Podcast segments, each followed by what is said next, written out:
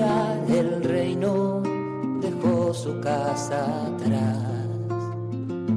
Sacerdote, la vida pone en juego, pastores para el pueblo, un guía a la verdad.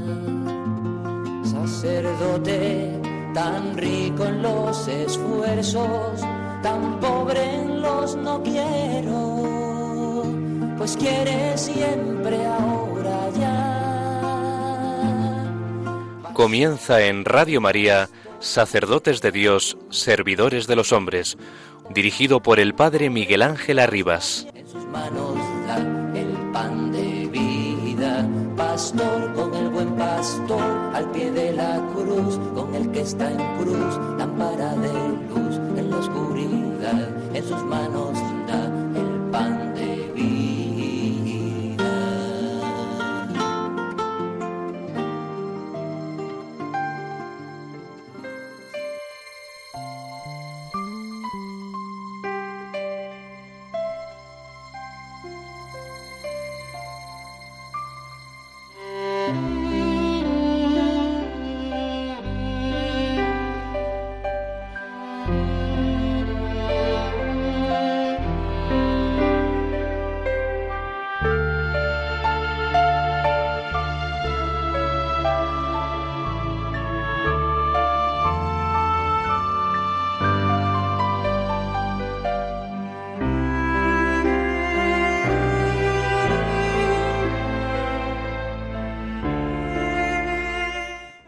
Una vez a salvo, supimos que la isla se llamaba Malta.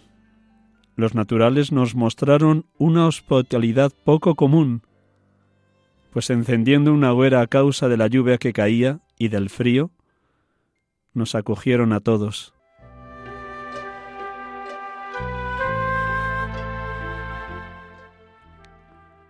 Hospitalidad poco común. Este es el gesto de los isleños de la isla de Malta ante el naufragio de la nave que transportaba a Pablo hasta Roma como prisionero. Esta hospitalidad poco común es el lema que se ha elegido en este año 2020 en esta semana de oración por la unidad de los cristianos que comenzaba ayer y que durará hasta el próximo día 25, fiesta de la conversión de San Pablo.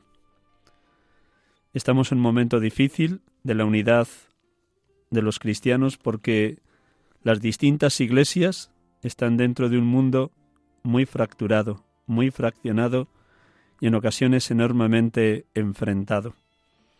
Y no por ello la Iglesia y todas las demás iglesias cristianas, la Iglesia ortodoxa, luterana, anglicana, calvinista y otras confesiones cristianas y evangélicas, hemos de seguir creyendo en el poder de la oración.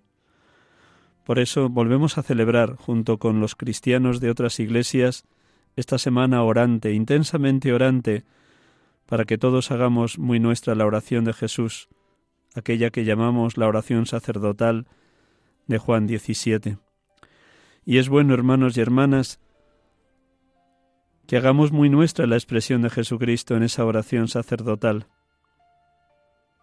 No solo por ello ruego, sino también por los que crean en mí, por la palabra de ellos, para que todos sean uno como tú, Padre, en mí y yo en ti.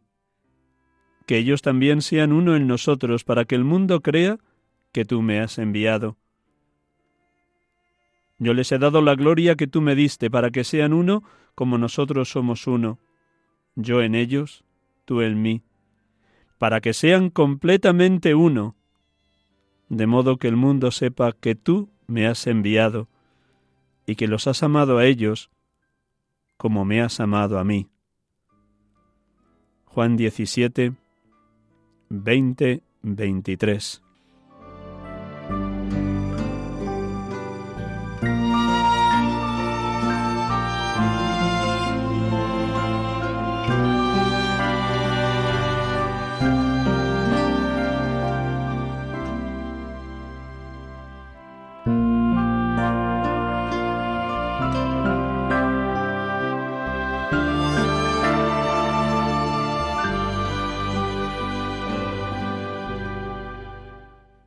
Ante la situación difícil que atraviesa el mundo y ante la contaminación que podemos padecer los cristianos de estar también en un mundo enfrentado, fracturado y violento, no podemos cejar en esta misión que nos ha dejado Jesucristo de trabajar en favor de la unidad.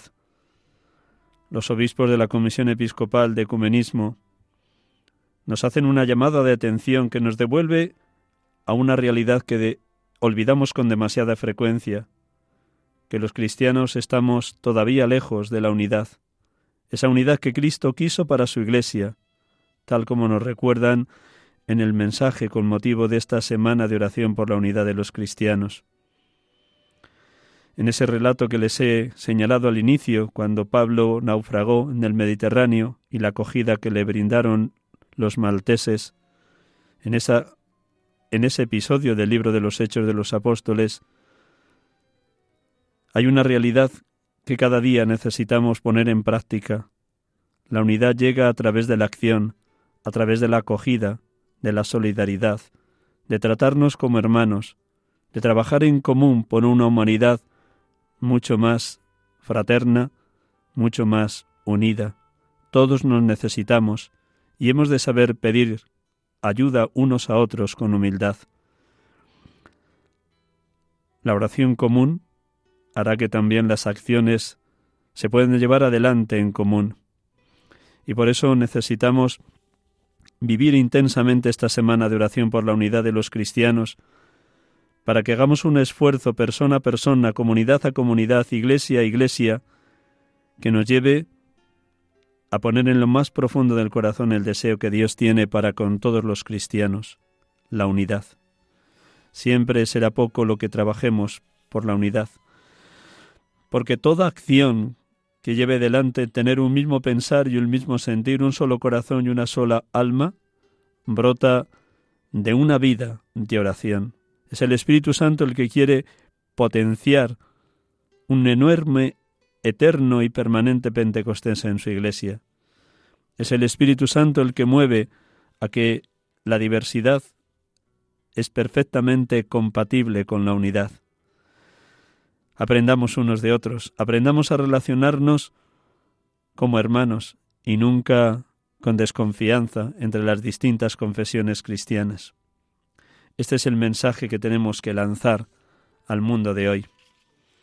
Por eso voy a concluir esta primera parte del programa con unas palabras de Manuel Barrios, sacerdote, delegado de ecumenismo y de diálogo interreligioso en la Archidiócesis de Madrid.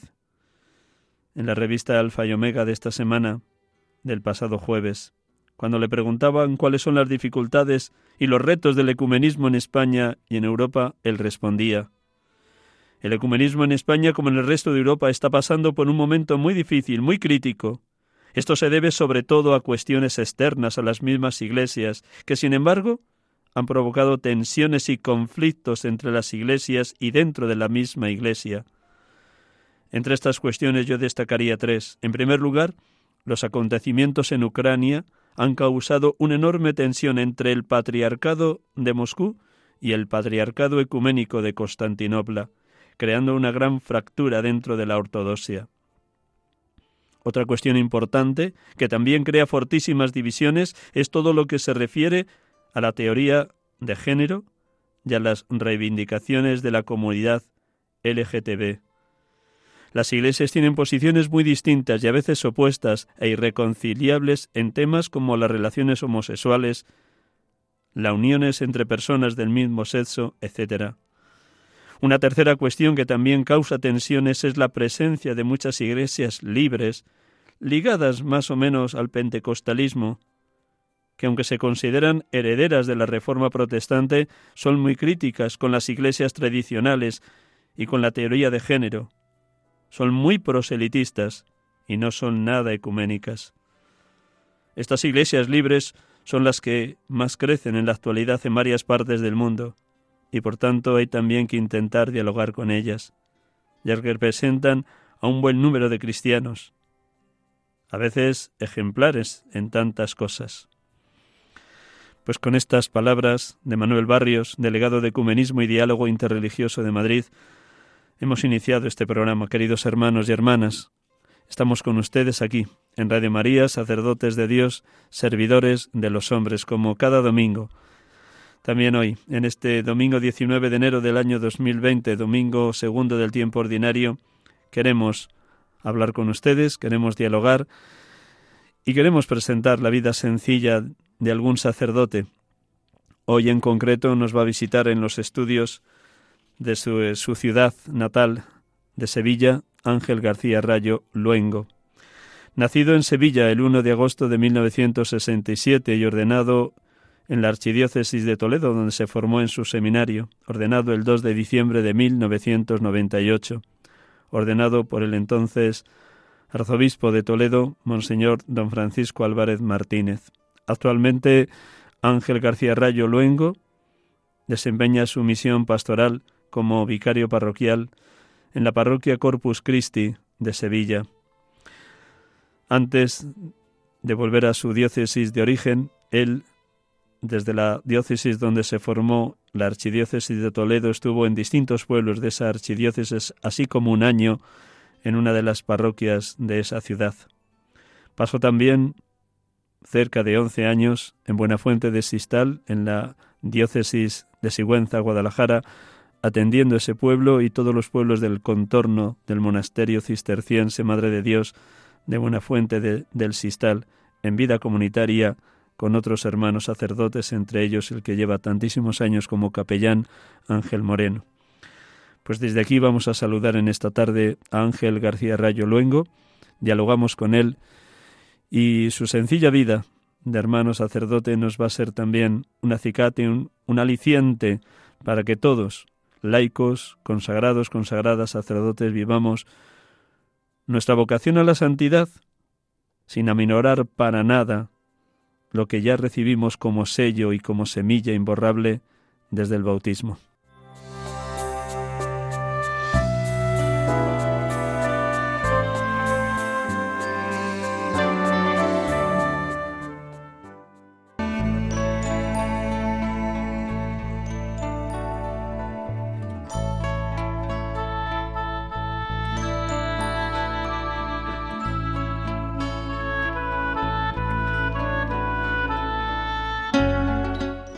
Estamos aquí con ustedes, Radio María, sacerdotes de Dios, servidores de los hombres, y como acabo de presentarle hace un instante, nos acompaña hoy a través del teléfono desde su parroquia del Santísimo Corpus Christi, Ángel García Rayo Luengo. Buenas tardes, Ángel. Buenas tardes, Miguel Ángel. Una alegría oírte y estar en Radio María. Un abrazo para todos. Pues es una alegría también poder presentar la sencilla vida de un vicario parroquial en una ciudad como es Sevilla, en esa archidiócesis. Lo primero es muy sencillo. ¿Qué momento espiritual estás viviendo? ¿Qué momento sacerdotal? Tienes 21 años, casi recién cumplidos, de ministerio sacerdotal. ¿Cómo, ¿Qué balance harías de estos 21 años de ministerio? ¿Gozos y alegrías? ¿Esperanzas y frustraciones? Agobios y problemas, de todo habrá habido en estos 21 años, pero ¿qué balance haces de haber sido elegido por el Señor al ministerio sacerdotal? Pues eh, nada más que tengo motivos de alabanza y de dar gracias a Dios con todo mi corazón. Ha habido de todo, ciertamente, ¿eh? como eh, en la vida de cualquiera, ha habido de todo, pero uno mira un poquito para atrás, como Moisés desde el Monte Nebo, ¿no? Y uno ve el camino de providencia y de, y de gracia de Dios, de amor, de misericordia y, de gracia que ha sido todo. Pues todo ha servido para, para, para bien. Y, hoy actualmente pues mi corazón nada más que puede dar gracias al Señor. Ahora mismo, Miguel Ángel, estoy en un momento pues de, de una plenitud, gracias a Dios, eh, interior en el sentido de sentirme abrazado por nuestro Señor, eh, de sentirme llevado por Él, de sentirme incluso en el ministerio, en la labor pastoral, pues mm, con mucho gozo y, dando pues eh, lo poco que yo puedo, pero dándolo con alegría, que es un don de Dios. Ahora mismo pues estoy así, ciertamente. Después de unos años sirviendo en la diócesis de Toledo, donde fuiste ordenado presbítero por don Francisco Álvarez, entonces arzobispo de Toledo, y después de 11 años en la diócesis de Sigüenza, Guadalajara, casi 11 años en Buenafuente del Sistal, ¿cuánto tiempo llevas ahora en Sevilla, en esta parroquia del Santísimo Corpus Christi?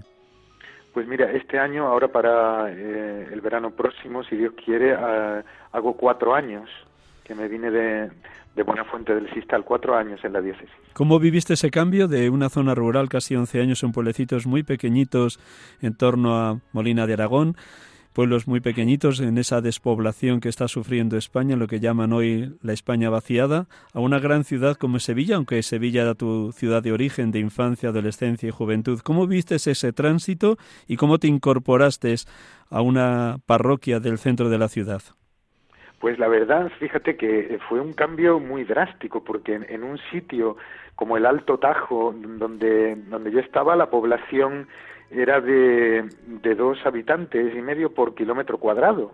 Y era realmente, pues, eh, la labor pastoral, aunque no faltaba, había que atender una comarca, 14 parroquias, 14 pueblos, y también a las personas que venían al monasterio de Buenafuente del Sistal, que por cierto lo recomiendo a todo aquel que quiera ir a retirarse a rezar a, encontrarse con el Señor allí, pues eh, el cambio aquí a una diócesis, a una parroquia con una vida, con una labor, eh, pues ciertamente grande, pues fue grande, pero sin embargo, créeme que, no, no me ha costado. Es como eh, que el Señor da lo que lo que pide, ¿no? El Señor primero da aquello que pide y, realmente mm, no me ha costado. Lo he vivido, me he adaptado muy bien y ciertamente he tenido la ayuda de mi párroco, Jesús Donaire, que bueno pues que, desde el primer momento me, ha respetado, me ha dado mi sitio y trabajamos muy bien los dos. Eh, la verdad es que, es una alegría. Y en las labores pastorales, pues que antes no tenía ni mucho menos tanta, pues eh, lo que han hecho ha sido mm, como darme más plenitud en mi, en mi ministerio, en mi ser sacerdotal. Soy muy feliz, Miguel Ángel. Pues eh, gracias por pregonarlo con esa sencillez y esa valentía a la vez, porque no es fácil en ocasiones encajar en una diócesis donde, aunque era tu diócesis de origen en cuanto a infancia, adolescencia y juventud, te incorporabas a un nuevo presbiterio, el presbiterio de tu ciudad de origen, pero has tenido la dicha, como señalabas muy bien, de que el párroco, don Jesús Donaire, te ha acogido con los brazos abiertos. ¿Cómo vives esa fraternidad sacerdotal tanto en el ámbito de la parroquia como en el ámbito del ciprestazgo, como en la incorporación a todo el presbiterio diocesano de Sevilla? ¿Cómo has ido viviendo esos pasos, Ángel? Bueno, pues paulatinamente, en principio con, con mi párroco, que ya te digo que, que ha sido una bendición, ciertamente, pues somos humanos y, somos distintos, ¿no? Y ahí está también esa abundancia de, de dones y de gracias que da Dios, eh, pero nos acoplamos muy bien y, y entonces no ha habido, vamos, no hay ningún problema y, llevamos la parroquia con mucha alegría y yo creo que pues que, con mucha efectividad también porque nos ponemos en manos del Señor y, y después trabajamos los dos, ¿eh? Hay también un diácono que nos ayuda, diácono permanente y también los laicos. Y en cuanto al arciprestazgo, eh, pues ya tengo más cercanía ya con ellos porque son los sacerdotes hermanos más, más cercanos, tenemos la, los retiros y las reuniones de arciprestazgo, que son ocasiones para conocernos, y el clero en general de Sevilla, pues poco a poco. Eso sí es más poco a poco porque ciertamente, pues aunque yo soy de aquí, pero he estado muchos años fuera y a la mayoría, pues no los conozco. ¿no? pero poco a poco es una gozada también vivir la fraternidad sacerdotal. Y nada mejor y nada más propicio que hablar de la fraternidad sacerdotal donde nadie queda excluido, donde todos hemos de querernos, que en esta semana de oración por la unidad de los cristianos, porque esto es como la piedrecita que se tira en el lago de la fraternidad sacerdotal, tiene que vivirse la, la, fraternidad y la comunión en el ámbito de la parroquia, en el ámbito de la diócesis y desde la Iglesia Católica por extensión de, ondas en todas las iglesias cristianas. ¿Cómo contemplas desde, desde ese lugar tan concreto de Santísimo Corpus Christi de Sevilla, cómo contemplas el, ecumenismo, Ángel? desde el corazón de nuestro Señor, desde, desde esa unión con Él en la oración y pidiéndoselo al Señor, porque uno intenta, y no son palabras bonitas, yo creo que Miguel Ángel, que ese, o sea, que es que la, la realidad, el, amor de, de Dios, infinito, inconmensurable, que no podemos ni siquiera empezar a imaginarnos ni, insospechado, por todos, el amor del Señor por todos, un amor que, que, que que, sobrepasa toda frontera y que sobrepasa toda condición y que ante todo y sobre todo Dios nos ama y nos ama a cada uno eh, particularmente. Este es el gran misterio, la gran maravilla y la gran realidad de nuestra vida. Entonces, eh, ¿cómo no ver a cualquier ser humano, y de cualquier religión, de cualquier condición, de cualquier raza, de cualquier lugar, cómo no verlo como, como esa, esa persona amada, ese hijo, esa hija de Dios, amada por el Señor de forma incondicional. Pues, eh, pero claro, mm, esto no queda en palabras bonitas, también es un don que, que Dios da con los sentimientos del corazón de Cristo.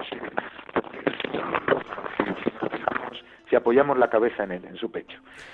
Esto, yo creo que es así, sinceramente. O sea que a pesar de las... Sí, perdón. Sí, sí, sí, sí.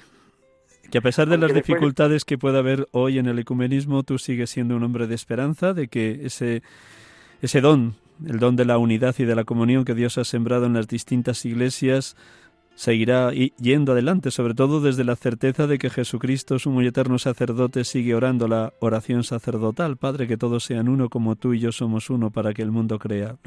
¿Tú lo crees también así? Por supuesto, y precisamente por eso, porque es nuestro Señor Jesucristo el que ora al Padre en el Espíritu, y la oración de nuestro Señor es la de nuestro Señor.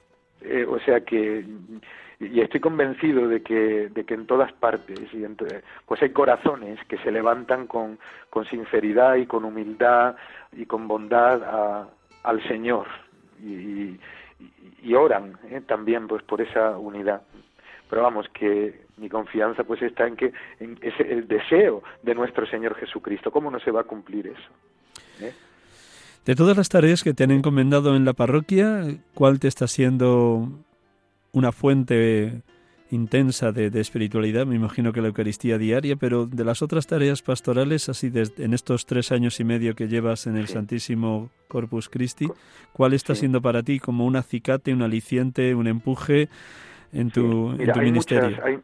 hay, muchas, porque hay muchas realidades. El grupo que no sé si conoces de Mother's Prayers, eh, la oración de las madres, que son madres que rezan por sus hijos, por sus maridos, por eh, la espiritualidad, los grupos de la Divina Misericordia, eh, las comunidades neocatecumenales, la formación de adultos, hay tantas cosas y realidades que en la parroquia como vida ascendente, pero hay una en concreto que te puedo comentar brevemente. Sí, sí, todo lo que quieras, para eso estás. Eh, Micrófono tuyo.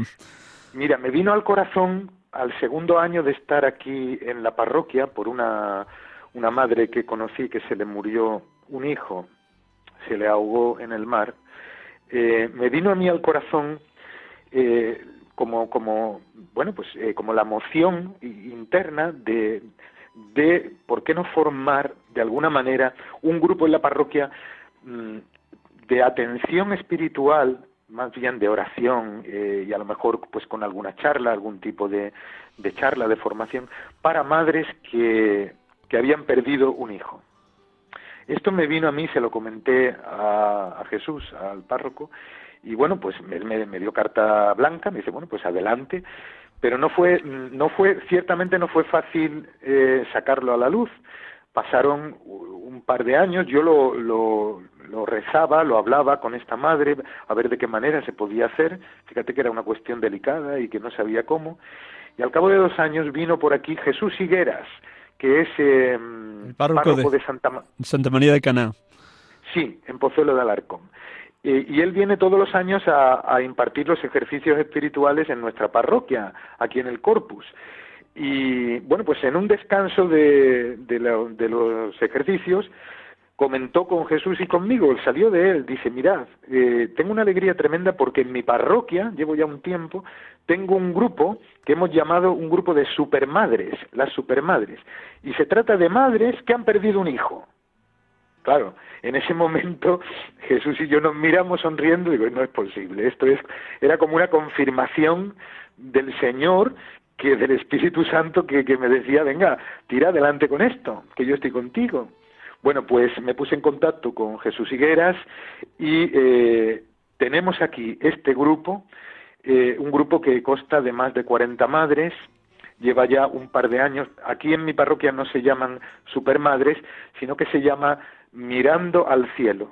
Es el grupo de las madres mirando al cielo. Hay una de ellas que ha pintado un cuadro precioso de la Virgen en el cielo con todos los niños eh, alrededor de ella y son madres a las que les une este eh, pues este dolor tan grande, esta herida tan tan grande, pero también a todas ellas les une Jesucristo porque te quedas asombrado de lo, de lo que Dios hace. Eh, hay ocasiones, nos reunimos una vez al mes, eh, yo celebro la misa de siete para ellas, nombro nominalmente a todos sus hijos, que son más de cuarenta, en el memento de difuntos, aplico la misa por ellos, y después tenemos una charla, pues un mes eh, versa sobre el cielo, otra sobre la esperanza, otra sobre el dolor, otra...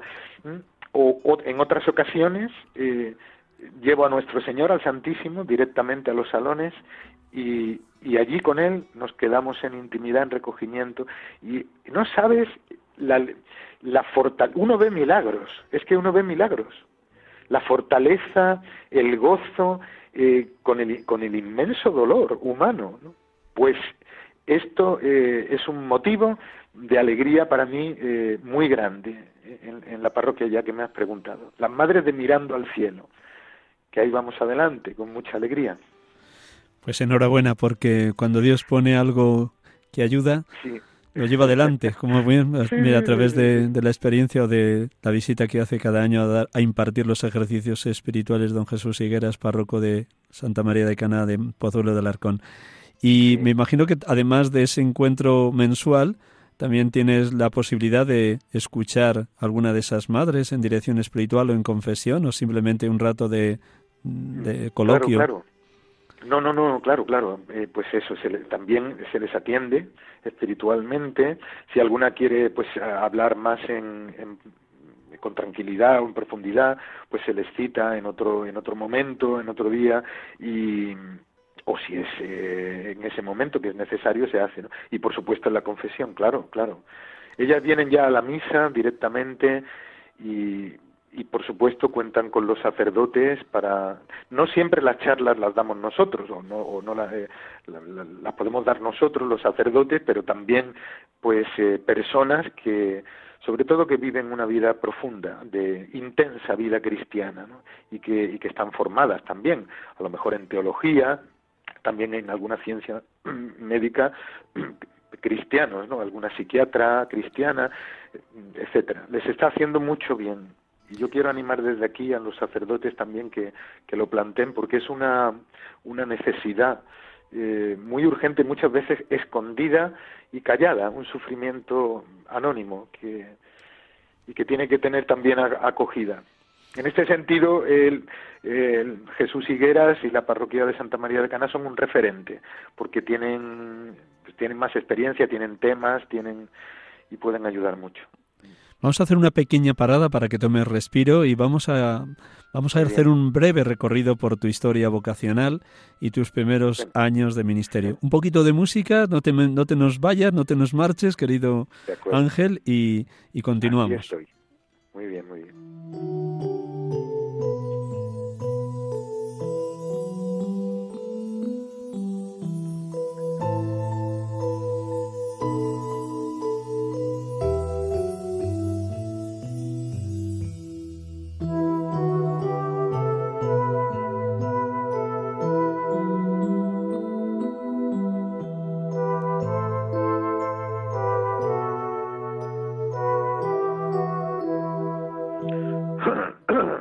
Estamos aquí con ustedes en Radio María, sacerdotes de Dios, servidores de los hombres, en esta tarde de domingo, domingo 19 de enero 2020, en este segundo domingo del tiempo ordinario. Estamos hablando en esta tarde con Ángel García Rayo Luengo, sacerdote de la Archidiócesis de Sevilla, desde su parroquia Santísimo Corpus Christi. Después de eh, habernos descrito el momento humano y espiritual que vive y las distintas realidades de la parroquia, vamos a hacer un breve repaso por su historia, porque mirando uno la historia se da cuenta cómo Dios ha estado grande en la vida de todo presbítero. Por eso, querido Ángel, cuéntanos así, comparte con nuestro querido público, con nuestros queridos oyentes, hermanos y hermanas en la fe y en la Iglesia, cómo nació tu vocación al sacerdocio, qué personas te ayudaron en el discernimiento vocacional, cómo ingresaste en el seminario de Toledo, por qué en el seminario de Toledo y no en Sevilla, un poquito, todo eso como experiencia rica que Dios ha obrado en tu historia. Pues claro que sí, gloria a Dios de mil amores. ¿eh? Mira, eh, mi, mi vocación, yo no tengo un momento en el que pueda decirte, mm, me vino un ángel del Señor con un certificado de, del cielo diciéndome, tiene vocación para ser sacerdote, sino que poco a poco, poco a poco, en la providencia eh, ordinaria, la providencia ordinaria que es extraordinaria, claro, en la vida, eh, pues el Señor me hizo, mm, me hizo ir viendo, ¿no? Yo diría con palabras de la Escritura, ¿no? Que me fue atrayendo con lazos de amor, a través del amor humano, fíjate. Yo tuve una novia, Miguel Ángel. Sí. ¿Con, ¿Con, qué edad? ¿Con qué edad? sí, con 17 años una novia y estuvimos un año. Tú sabes que el amor primero, por eso cuando, cuando nuestro Señor habla en el Apocalipsis de volver al amor primero, pues yo lo entiendo muy bien, ¿verdad? Que el amor primero, ese amor tan, al menos yo lo considero tan puro, tan... Tan limpio, tan, inocente, sí. sí, ¿no? Y tan y, al mismo tiempo tan lleno de, de, de pasión, de amor, de fuerza, ¿no? Pues que uno no tiene más que corazón y ojos para la persona que ama y pensamiento, ¿no? Pues eh, esta novia que yo tuve, al cabo de un año, pues yo era adolescente, ¿no? 17 años, me dijo un día, me dijo que la llamaba el Señor. Y hoy día lleva ya, pues, eh, bueno, pues desde los 17 años, imagínate, tiene mi edad, eh, es numeraria del Opus Dei, de la obra y está muy feliz, es muy feliz. Pero ¿por qué digo esto? Mm, no es que se fuera un punto de inflexión, pero sí que yo al cabo del tiempo, mirando como te decía un poco atrás, en el sentido de ver las maravillas que Dios ha hecho con uno, pues uno ve lo que tenía que suceder y lo que no tenía que suceder, porque estaba en la, en la voluntad de Dios. ¿no? Y ella me dijo pues que, mira, no puedo servir a, a, dos señores, no, no puedo servir a, a dos señores y el Señor me está llamando. Y, y en fin, y entonces ya pasan pasados los años, pues a través de no sé, no sé, no sabría cómo explicarlo bien, de, la propia sensibilidad interior. Yo, yo fui un chico normal, quiero decir que, que no era especialmente piadoso ni, ni tampoco tenía una vida cristiana especialmente eh, fuerte, pero eh, pues como un anhelo indefinido, como una búsqueda indefinida, eh, y poco a poco se me fue, mm, bueno, pues se me fue abriendo la, la opción, en principio como un pensamiento de, oye, ¿y tú por qué no podrías ser sacerdote? Esto con el cabo, al cabo de los años, ¿no? Y un día, yo recuerdo perfectamente, porque eso fue precioso.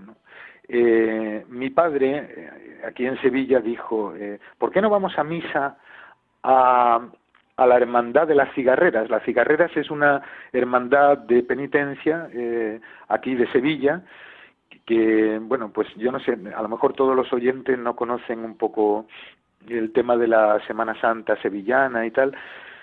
Normalmente salen eh, dos pasos, eh, uno hacen estación de penitencia. En un primer paso hay un misterio de la vida de Cristo, de la pasión de nuestro Señor. Segundo paso, pues suele ser un paso de palio eh, eh, con la imagen de María Santísima. Y mi padre dijo el domingo de, un domingo de resurrección, ¿por qué no vamos a misa a la hermandad de las cigarreras? Bueno, pues fuimos allí, estaba eh, abarrotada la capilla, una capilla preciosa. La hermandad había procesionado el jueves anterior, el jueves, jueves santo y esto era domingo de resurrección. Y nosotros estábamos al final, un poco al final de la, y yo al final del todo en la iglesia. Y resulta que, como que, fíjate tú las cosas, Miguel Ángel, como que me estaba aburriendo un poco, ¿sabes? Y entonces había una puerta muy grande, como una puerta de almacén dentro de la capilla, y yo ni corto ni perezoso, pues abrí la puerta, vi que dentro estaban los pasos que habían procesionado y me colé. Salí de en medio de la misa, fíjate tú, ¿eh? lo que el Señor hace después, y me colé en, en, en el almacén que estaba en semipenumbra. Entonces yo cerré, me quedé ahí cerrado por dentro, estuve contemplando el paso del Señor que representaba los azotes, los azotes, la flagelación de nuestro Señor. Una cosa impresionante, un paso de Cristo eh, con los sayones, los romanos, eh, flagelando al Señor. Estuve viéndolo un rato y luego pasé al paso de palio. Nuestra Señora de la Victoria, si alguien no la conoce, que la mire, por favor, en Internet, porque es una maravilla, es una preciosidad de imagen de la Virgen atribuida a Juan de Mesa, eh, del siglo XVI. Bueno, el caso es que eh, yo me puse justo delante de la imagen de María, de nuestra Madre, y fui levantando la mirada de abajo arriba. Bueno, pues cuando me encontré con la mirada de la Virgen, eh, Miguel Ángel, ¿me oyes? Sí, sí, te oigo, te oigo. Los oyentes están estasiados escuchándote, sigue. bueno, esto es tal cual, esto es tal cual. Os lo digo tal cual, y yo para nada soy un visionario ni... Termina, termina la historia, las miradas, las dos miradas, la de la Virgen y la tuya, se cruzaron. Sí, sí. Bueno, pues yo fui eh, alzando la mirada y cuando me, me encontré con la, su mirada, yo no puedo decirlo de otra manera, no puedo explicarlo de otra manera, pero esto fue literalmente así. Ella me miró. Mm. Me miró. Y yo me quedé como, como conmocionado, solo allí, en, delante de ella. Me miró, quedé sobrecogido, quedé mm, totalmente estasiado. No, no, no tengo palabras para, para, para definirlo. Desde luego yo no salí de aquel almacén con la decisión de ser sacerdote. Yo no sabía entonces que, que, iba a ser sacerdote, no lo sabía. Pero lo que sí salí de allí, que tardé un rato en salir, fue profundamente tocado. Tocado. De tal manera que la Virgen de la Victoria de la Hermandad de las Cigarreras de Sevilla es la madre de mi vocación. Enhorabuena por esa victoria de la madre sobre ti, con su mirada. Muchas gracias. Ya luego, pues fue el camino normal, ponerme en contacto con la pastoral vocacional de Sevilla, conocer a algunos sacerdotes, un retiro, unos ejercicios en el seminario menor en Sevilla, que entonces estaba en, estaba en Pilas, un pueblo de aquí de Sevilla, y poco a poco. Y resulta que una señora, yo no tenía medios eh, para, para ir al seminario porque pasaron unos años, mi padre lo llamó el Señor, que por cierto murió a los pies de una imagen de María mm, también, la Virgen de las Mercedes. Y yo me puse a trabajar para ayudar en casa, o sea que pasaron unos cuantos años. Entonces no tenía medios para, ni podía irme, ni tenía medios para, para bueno, pues para eh, la carrera, quiero decir, la formación, el seminario, etcétera. Y apareció una señora, de repente, que me dijo, mira, yo te pago el seminario, pero tiene que ser en Toledo bueno, pues bendito sea Dios. A mí me da igual en Toledo que, aunque tengo que decir, si soy sincero, que, me gustaba Toledo. Me gustaba en, aquel entonces, me gustaba y me sigue gustando. Pero bueno, en aquel entonces era pues un referente el seminario de Toledo para tu proceso vocacional y fuiste para allá. ¿Qué edad tenías? Porque te pusiste a trabajar a, la, raíz de la muerte de tu padre para ayudar en casa. ¿Qué años tenías, Ángel? 26 años. Yo entré en el seminario con 26 años. Yo sabía perfectamente lo que dejaba, lo que, que uno no deja nada, porque esas cosas que se dicen, oh, yo lo he dejado todo y he seguido al Señor, mira, tú no has dejado nada, lo has recibido todo. Yo al menos esa es mi experiencia. Yo lo he ganado, lo, lo he recibido todo, por Dios, ¿qué he dejado yo? Si en comparación con nuestro Señor Jesucristo, con lo que Él nos da a los sacerdotes, y él, ¿qué es lo que tú has dejado? No has dejado nada. Al menos esa es mi experiencia. Todo lo hemos recibido gratis para darlo gratis, efectivamente. La vida, la familia, la cultura, la fe, la, la, iglesia, todo lo hemos recibido gratis. Vamos a dar un pasito más. ¿Qué recuerdas con más cariño de tus años de seminarista en el Seminario de Toledo? ¿Qué aprendiste? ¿Qué viviste allí? ¿Qué compañeros te puso el Señor? Sí, perdóname, Miguel Ángel. Tengo que decir que es que también eh, esta señora que, he mencionado me ayudó para entrar al seminario, me ayudó en los primeros pasos, pero después en el seminario eh, hubo otra señora, una señora que quiero mucho, que está malita, María Luz Basozábal, una señora de Bilbao, que ella se ofreció desde el primer momento a seguir eh, ayudándote ayudándome y lo ha hecho eh, todo lo que quedó de seminario y después. Y quiero mandarle un abrazo y, la bendición y que está en mi oración y lo estará siempre. Mm. Enhorabuena por señalar también instrumentos concretos como también son los laicos que ayudan económicamente y desde su oración y desde su sacrificio y desde la ofrenda de su vida para el sostenimiento material y espiritual de seminaristas y sacerdotes. Son muchos los cristianos anónimos que están sosteniendo nuestras vidas. Así que también desde aquí un abrazo a todos los oyentes de Radio María que con su con su oración o con sus ayudas económicas sostienen seminaristas y sacerdotes. Sigue, adelante. En el seminario para mí fue un tiempo eh, aunque por supuesto hay, eh, hubo días y días, hubo momentos y momentos, porque estamos en este mundo, pero el seminario para mí no fue un túnel a, recorrer cuanto antes mejor para que me ordenen, sino que a veces está esta tentación mm, en los seminaristas. Si alguno me escucha, que la deseche, porque porque eso no viene de Dios. Muy bien esa postilla, felicidades, así, ¿verdad? Eso no viene de Dios que se esté de paso por el seminario ya solo pensando en la ordenación. Hay que aprovechar cada minuto. Cada minuto y vivirlo y dejarse querer por el Señor y formarse. Formarse y rezar mucho y tener mucha alegría yo lo viví así en el seminario. Para mí el seminario de Toledo fue una bendición.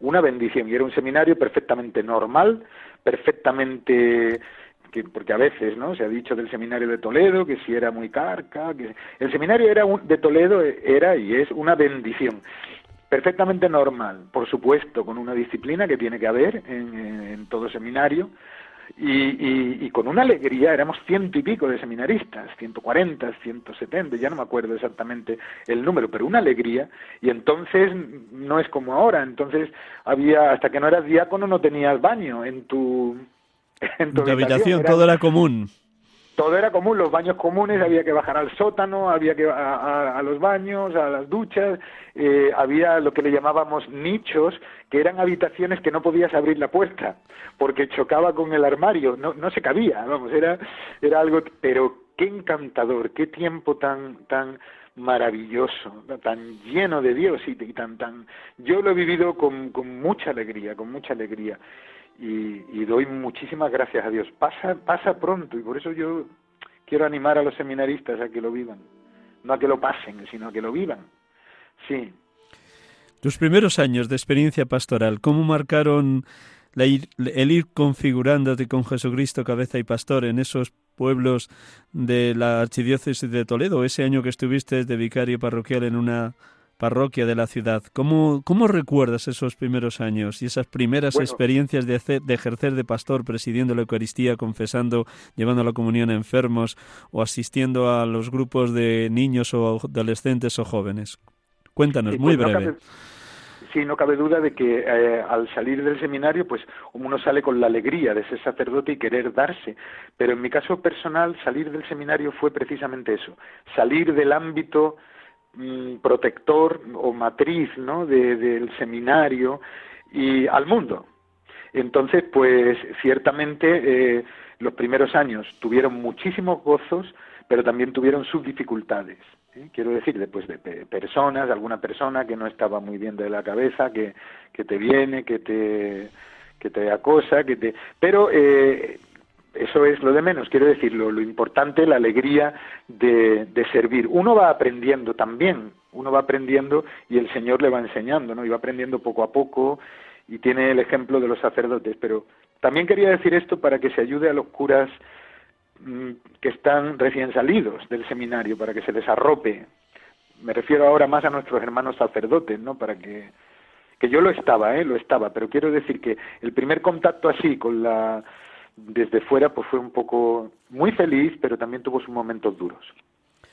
También, aunque ya has nombrado algo de Buenafuente y de los 14 pueblos que atendíais, la pequeña comunidad de sacerdotes que preside don Ángel Moreno, allá tantos años de capellán y de párroco de Buenafuente, ¿Qué es también lo que Dios te enseñó en esa soledad, en esos lugares del, del Tajo Alto, de la diócesis de Sigüenza, Guadalajara? ¿Cómo viviste paseando por, por todos los bosques y por todos los lugares mm, remotos que están allá?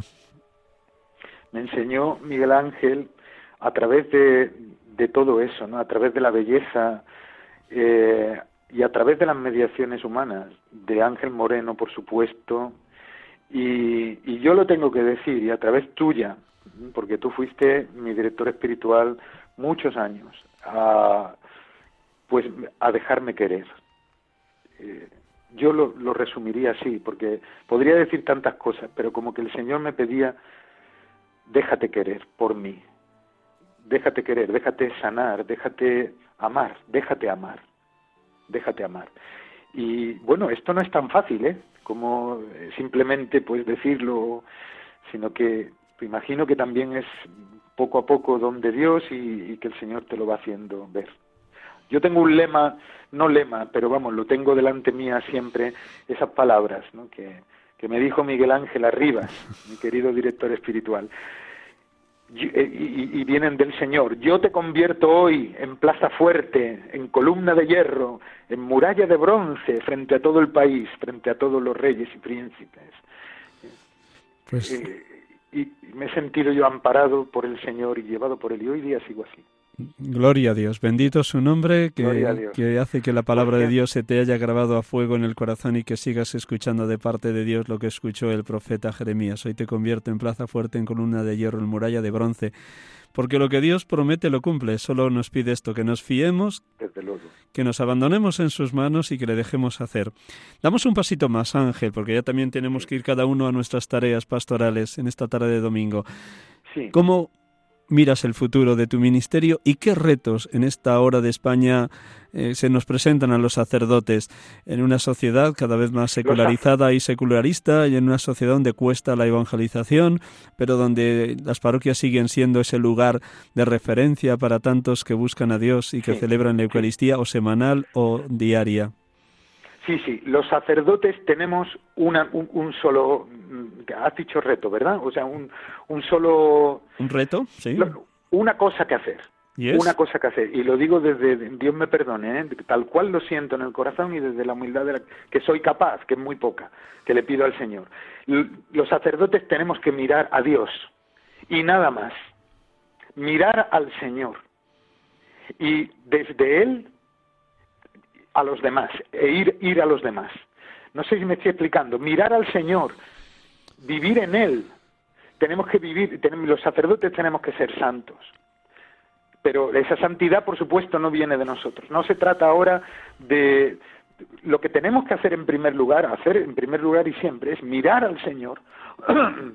Yo quiero decir una cosa, Miguel Ángel, le puedo decir brevemente. Sí, claro, claro, todo para ti, con libertad de Hijo de Dios con 52 años que tengo ya y con 21 años de sacerdote, yo eh, hace hace antes o sea antes de Navidad, un poco antes de Navidad, yo le decía al Señor, mira Señor, yo lo único que necesito, yo lo necesito, es que me abraces, que tú me abraces. Bueno, pues tú verás cómo lo haces, pero yo lo necesito soy tu sacerdote y yo lo necesito. Para todo, para, porque la vida va para adelante, sigue para adelante. Bueno, pues resulta que confesando con un hermano, eh, me dijo, mira, acabo de venir de Pamplona de una cosa que se llama, pero no me lo dijo como aconsejándomelo, sino que me, como, como una anécdota, una anécdota que a él le hizo mucho bien, de una cosa que se llama Seminario de Vida en el Espíritu para sacerdotes. Y yo, y fui, y, oye, y yo he venido, Ángel me decía, yo vengo lleno, yo vengo con una alegría, yo quiero darme, yo quiero cantar, yo quiero alabar al Señor, yo quiero adorarle, yo quiero rezar. Bueno, oye, pues mira, hay uno, me dijo, hay uno en, en enero, en Tudela, si quieres ir, me dio las fechas y yo vi en mi agenda que fíjate si no es providencia, que eh, coincidían con los días que yo tenía un poco, dos o tres días que tenía libre para descansar en Navidad. Bueno, pues yo le dije a mi madre y a mi hermana, yo sé que estoy en Navidad, pero yo necesito irme. yo intuyo que esto es que el Señor me está esperando. Yo, y por supuesto me dieron su bendición. Fui al seminario de vida en el Espíritu para sacerdotes a Tudela sin saber bien a lo que iba, o sea, del todo. Y, bueno, yo puedo decir eh, a todos nuestros hermanos, eh, desde luego creo que los hay para laicos, yo no conozco muy bien, esto viene... Sí, los hay, los hay para laicos también, sí, sigue. Sí, eh, y, y bueno, no solamente me abrazó el Señor, fue, lo digo de verdad, ¿eh? un mimo, una ternura, una, un, encuentro con él. 42 sacerdotes y un diácono con María en el cenáculo. Esto fue. Y la efusión del Espíritu Santo.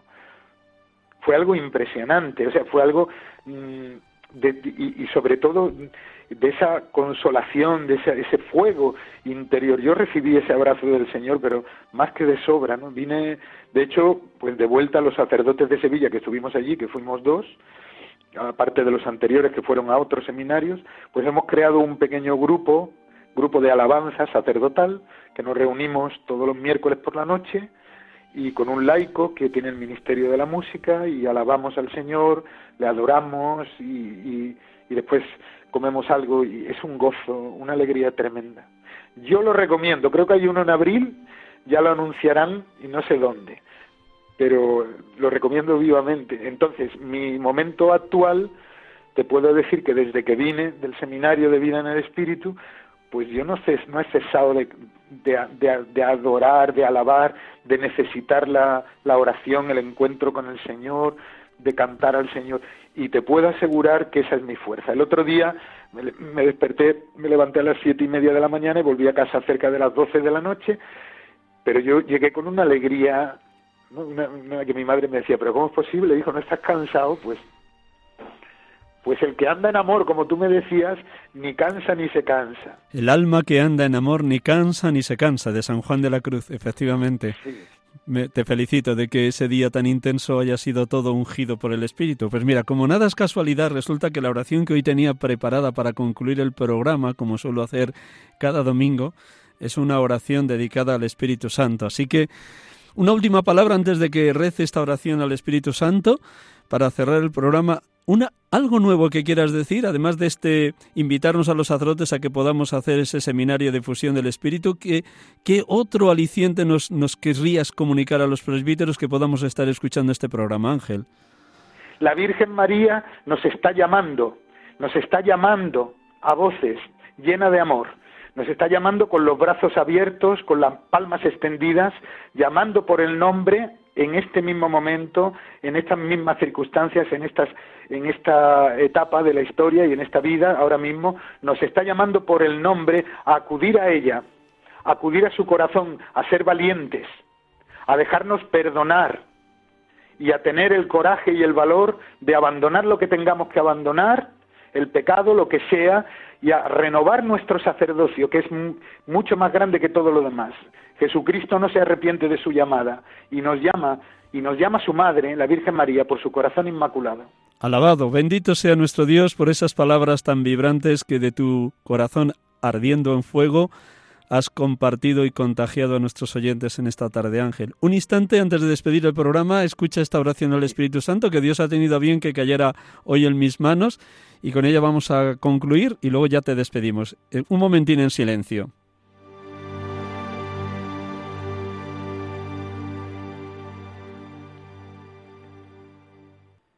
Espíritu Santo, Divino Consolador y huésped de mi alma, te adoro, te alabo y te bendigo.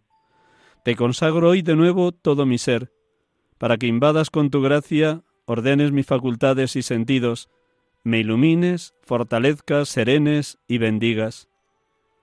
Inunda mi inteligencia con tu luz, para conocer tu divina voluntad, lo que puedo y debo hacer, lo que debo y puedo modificar, lo que no depende de mí, cambiar. ¿Cómo debo conducirme en los acontecimientos de la vida? Te ruego, oh Espíritu Santo, oh Paráclito, oh Consolador Divino, que me ayudes.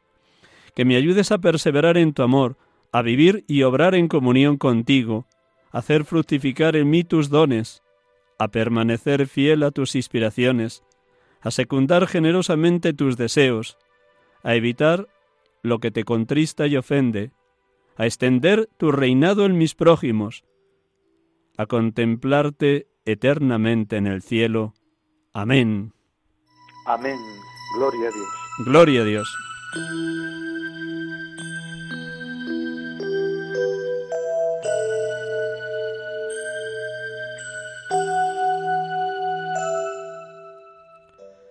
Hermanos y hermanas, hemos concluido el programa por hoy.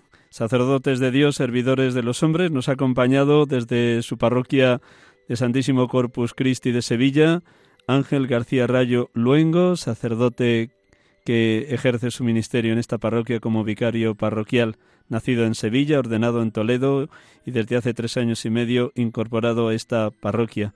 Ángel, muy buenas tardes. Muchísimas gracias. Buenas tardes a todos. Un abrazo muy grande. Que Dios te bendiga y te siga encaminando hacia esa meta que señalabas antes con tanta fuerza, hacia la santidad sacerdotal. Gracias, Ángel. Muchísimas gracias. Gracias a todos. Recemos. Gracias. Buenas tardes a todos los oyentes. Feliz domingo, feliz semana. Dios les bendiga y hasta el próximo domingo, si Dios quiere. Les hemos acompañado aquí, sacerdotes de Dios, servidores de los hombres, en Radio María.